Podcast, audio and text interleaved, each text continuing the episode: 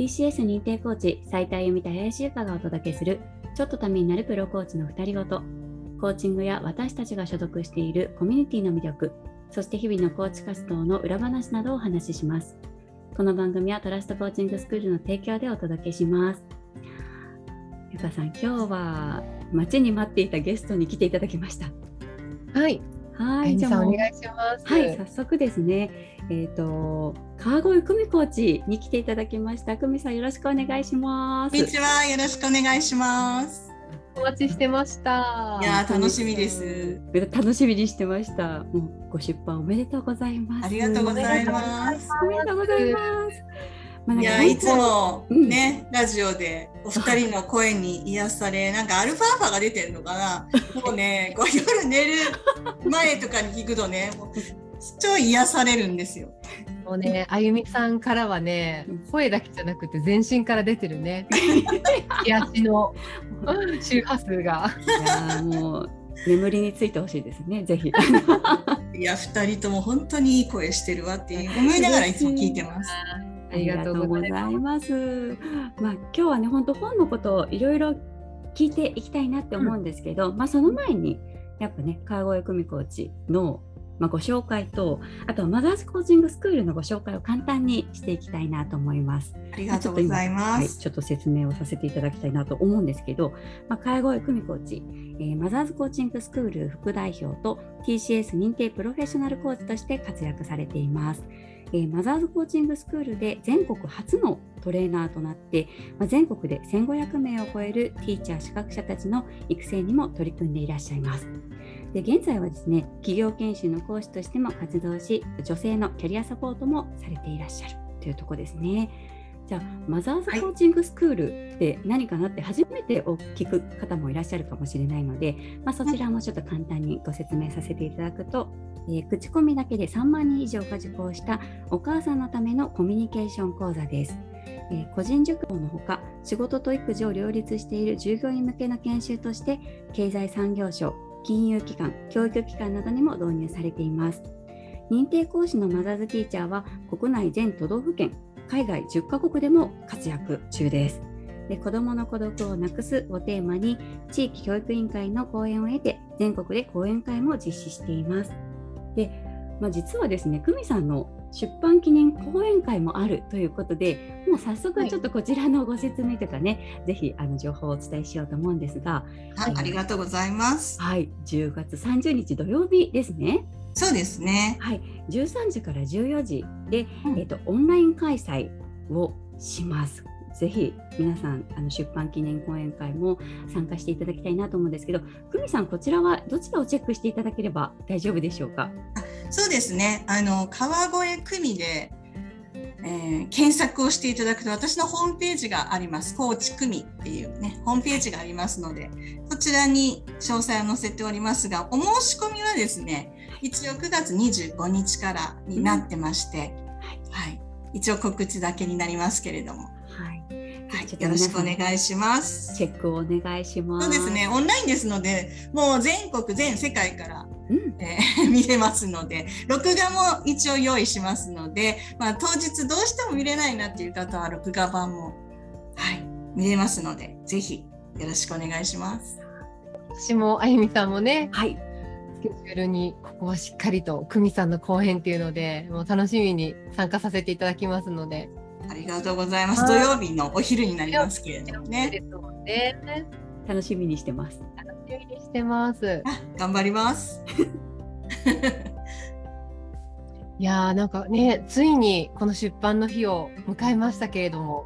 久美さんどうですか？今の率直なね気持ちというか感想いかがですか？いやそうですね。マザーズコーチングスクール立ち上げの時からねずっと携わらせていただいていて、もう何年前に？何年前？もう2014年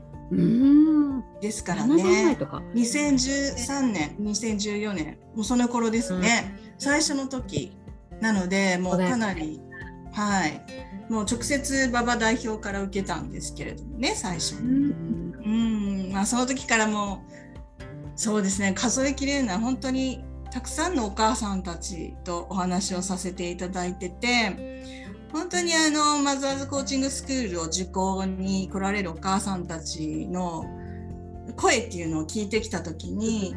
やっぱりいろんなこう正解がない子育ての中をこう迷っているというかいろんな不安とかも感じながら子育てされてるなっていうのを、えー、聞いてきたのと同時にマザーズコーチングスクールを受講してこう笑顔で帰られるとか、うん、早く帰って子供に会いたいわって言いながらね帰っていかれるか、ね、笑顔のお母さんたちのこう声とかを聞いてるとねああこれはもう本当に子供を産むお母さんは全員受けなきゃいけないんじゃないかと思うぐらいになこう変な使命感というかですね、というのでこれまでやってこられて、えー、今回出版という形でマザーズコーチングスクール監修なんですけれども、第2弾の本としてね白崎あゆみコーチに引き続き、この本が出版できて本当に嬉しいです。嬉しく思っているのはね、うん、きっと久美さんはもちろんなんですけどマザーズティー全国世界のねマザーズティーチャーもまた受講してくださった方々もねすごくこう楽しみにしていたんじゃないかななんて思います。いや本当にあのマザーズティーチャーたちの事例もたくさん載せさせていただいたんですね今回、うん、はいごご協力いただいて、うん、なのでなんか私の本というよりかはだからマザーティーチャー皆さんの本っていうようないろんな声をね聞いてきたお母さんたちみんなの本みたいな感じで、えー、ちょっと見ていただけたらいいなと思います。ね、なんかいろんな事例がね載っているから、うん、なんかそういったところもいろいろなパターンでねこう、読みやすいしあこういうケースがあるんだっていう気づきもたくさん盛り込まれてねいるんだろうななんて感じて。あゆみさんはどうでした、うん、感想いかがですか？読んだ感想ね私、あの子育てっていうところではなんか今実際にあの子供がいないところでなんかこうこれからね子育てをする上であこういうところに気をつけようって思ったところはたくさんあったんですけどなんか読み進めて一番最初に思ったのがなんか私自分の母親のことを思い出したんですよ。うん、そうでなんかすごく母がどんな思いで子育てをしてくれたのかなとかなんかこう悩むことたくさんあったんだろうなってなんか思いながらこう改めて母に感謝の気持ちが湧いた一冊でもあったなと思ってうん。なんかそんなことも感じられた一冊ですね。えー、なんかあとはねやっぱこうご機嫌っていうところでなんか自分自身はご機嫌でいられるのかとかっていうのもちょっとこう 自問自答しながらっていうかなんかそんなことも考えた。なんかすごくいろいろとなんか自分自身のことをまた深くなんか知れたというか改めてこう考えられた時間になったなってすごく思いました。えー、ゆかさんどうですか？私もねあのすごく私自分が育った環境って同じマンションに2ヶ月ぐらいの中に4人ぐらいですねあの同じタイミングで赤ちゃんが生まれた時の1人だったんですよ私が。だから本当にたくさんのママに囲まれてあの四つ子みたいに育ったんですね お友達たちと。だからなんかそのそのママがみんなすごくこうそれぞれあのいろいろこう個性があってなんか振り返ってみるとすごく私もあの自分の母がですねご機嫌にこう育ててくれたんだなっていうのを改めてこうちょっと感じてありがたいなと思うと同時にやっぱりこうママのいろいろなこうなんだろう状態が子どもたちにすごくこう色影響するのかなっていうのもちょっとこう思い出してみてこう感じたところがあって久美さんとしてはこのね本をどんな人たちに読んでほしいとかっていうのってあるんですか？そうですね、うん、まあ、タイトルがね「ご機嫌ママ」とか書いてあるからご機嫌じゃないとねいけないのかみたいにね思われるお母さんもいっぱいいると思うんですよ、私は無理だわとかね。まあでも私もずっとご機嫌なわけじゃないし、うん、本当にこう100点満点なんていないと思うんですよね。ずっとご機嫌じゃないといけない。ただあの特にこう働くお母さんなんてもう仕事に家事に育児にって本当にもう一日自分の時間もないように本当に駆けずり回ってもう息もできないぐらいバーってやってると思うんですよ朝から本当に分刻みで。でもそういった中でもなんかちょっと気持ちに余裕を持つために気持ちに余裕を持たないといけないってみんな言うんですよ。だけどどうやってやったらいいかがわからないっていうのがあるので、まあ、その余裕をな持つためのちょっとしたヒントっていうのをこの本に書いてある感じなんですよね。なのであのご機嫌になるためだけじゃなくですねこうできるご機嫌じゃなくてもいいのでちょっとこう気持ちに余裕を持つっていうために特にこう働くお母さん時間がないお母さんたちに読んでいただきたいなと思います。すごいいろんな罪悪感を抱えてるんですよ働くお母さんってねお話を聞いてるとね。うんなんか子供に対してもそうだし会社に対してもそうだしとかね。うん、なのでそういう罪悪感とかも減ってくれるといいなと思います。うんなんかすごくこう読んでて思ったのはすごく自分の頑張りも見れるじゃないけど、うん、なんかこういや今のなんか久美さんのその本に書いてあったのがなんか私は私でいいって受け入れるっていうところが自己肯定感を育むポイントだよって書いてあったのがなんかあ今の自分をまずは丸ごと受け止めるっていうことがすごく重要なんだなというかなんかここからどうにかするっていうところもねなんかちょっと変化させていくっていうところはあると思うんですけど今のまず私を認めるっていうかねなんかあ頑張ってるなってこう思うことがすごくあの重要っていうか大切なんだなってすごい感じました。なんか久美さんの話を聞いて改めて今また思ったところ。うん、うん。そしてすごくなんか具体的なねあのワークとか、こういろいろこういうことをやってみたらいいんだっていうようななんか実例みたいなのがすごく載っていてあのこういうことをちょっと一つ試してみようっていうような参考になるものがたくさん載ってるなって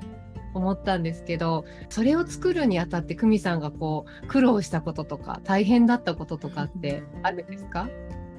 いや苦労したこととかは特にはないんですけど、うん、あのそうですねこう子育てって正解がないからこうしましょうっていうのは書けないんですよ。うん、うん、でやっぱりみんな一人一人お母さんたちが自分のこう子育て方針じゃないけれどもそういうのを経験積みながら作っていかれるんですよね。そういった意味では本当にこう万人のお母さんに共通してこう通じるものだったりとかそういうのを意識して書いたのはあります。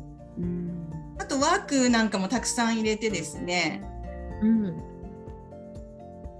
こう見やすく楽しく読めるように。あと文字も大きくしてですね。老眼の私でも読める大きさにしてありまして。行間もちょっと開いてですね。一日でもバーッと読んで何回もこう読んでいただけるように。ちょっとこう本当に読みやすい形に意識はしました。読みやすかった。うん、読みやすかったでしょ？一、日で読めるようなね。うん、うん、確かに文字大きかった。ね、文字大きやめも皆さんね本当にお母さんって本を読む時間もないんですよ。うん、特にだからだからこそ読んでほしい一冊でもうなんていうマザーズコーチングスクールのお母さんたちでもいつも言ってるんですが育児本みたいなの本当に何十冊も皆さん読んでねこうでなきゃいけないんだなって変ななければならないっていうのをインプットされてる方が多くてですね。うん。マザーズコーチングスクールはもうそうじゃなくていいんだよっていう、うん、えー、そういうスクールでもあるのでこの本の中身もそういう内容になっているのでこうしましょうっていうことはほとんど書いてないです。うん、なるほどあゆみさんからね、うん、聞いてみたいこととか、そんな久美さん質問とか何かあります？いや久美さん私でも一番最後の、うん、このハピネスマイルノート。はい。なんか事例たくさん皆さんの事例書いていらっしゃるじゃないですか。そうですね。これ私ちょっとハードルが高いなって思ったんですけど、うん、なんかこうズボラな私でもなんかこうちょっと一つでも何て言うんですかね、うん、こう取り組めるような心持ちだったり、はい、なんかこうヒントみたいなのがあったらぜひちょっと教えてもらいたいなって思いました。うん、そうですね、ハピネスマイルノートはもうはっきり言えば、いつも私たちの思考パターンとしてこう日本人特有かもしれないんですけれども自分のこう足りないところばかりに目が向きがちないものねだりになるというか、うん、だからこう癖づけとして自分の褒めれるところとかこう自分がちょっとちょっとした成長だったりとか、まあ、子どもの成長も含めてですね、うん、ちょっとこう褒めれること小さな幸せとかを見つけてメモしていこうっていうそういう癖づけのためのハッピネスマイルノートなんですね。うん、なので例えばスケジュール帳の今日のデイリーの下の方に一言「今日これが嬉しかった」とか、うん、昨日私は高級なシャインマスカットを半額で買ってめちゃめちゃ美味しかったんですよそれが。でもそれが嬉しくて、それをこう書くとかですね。シャインマスカット半額だけど美味しかったみたいな、うん、うん、そういうなんかちょっとした気づきだったり忘れちゃう流毎日にこう流されてしまいそうなちょっとした嬉しいこととか、あと自分を褒めれるところとかをただ書いていけばいいので全然こう携帯のメモ機能でもいいですし、スケジュール帳に書くだけでもいいなと思いますね。なるほど。自由度。ね、そうですね。っていうか、ね、気づき。そうね。なんか忘れちゃ忙しかったりするとそれこそマイナスな方にばっかり目がいってしまいがちというか、うん、だけど、こう小さな幸せをやっぱ積み重ねてこう気持ちをねなんかまたなんていうのかな自分がこうそこにしっかりと目を向けるというか、うん、っていうことの積み重ねなんだなって思いました。じゃあもう本当簡単に自分ができるところをでやっていけばいいっていう感じでね、うん、そうですね。自由度高く、うん、高くね。振り返る時間を作るっていうのが一番のメイン、やってほしいことだったりするんですよね、ちょっとじゃあそこを意識して、うん、小さな幸せをしっかりと見ていこうと思います。そうですね。じゃあそしたら最後にえっ、ー、と久美さんから一言メッセージをお願いしたいと思います。ありがとうございます。えーと、今回この出版本をあの出すにあたってですね、まあ、たくさんのお母さんたちの声っていうところでご協力いただきました。で本当にもうこれから産む方もちょっと子育て卒業した方もですねこれから孫が生まれるよっていう方もですねいろんな方に読んでいただける内容になってまして、えー、ぜひですね自分だけじゃなく周りのですねちょっと悩んでるお母さんたちにもプレゼントしていただけたら嬉しく思います。思います。さんありがとうございます。はい、ありがとうございます。あの書店とかあとアマゾンで予約もあのもうね販売もされてますので、ご機嫌ママのハッピー子育て術ぜひね検索して皆さんあの読んでいただければと思います。じゃあえっと今日は小江久美コーチにお越しいただきました。ありがとうございました。はい、ありがとうございました。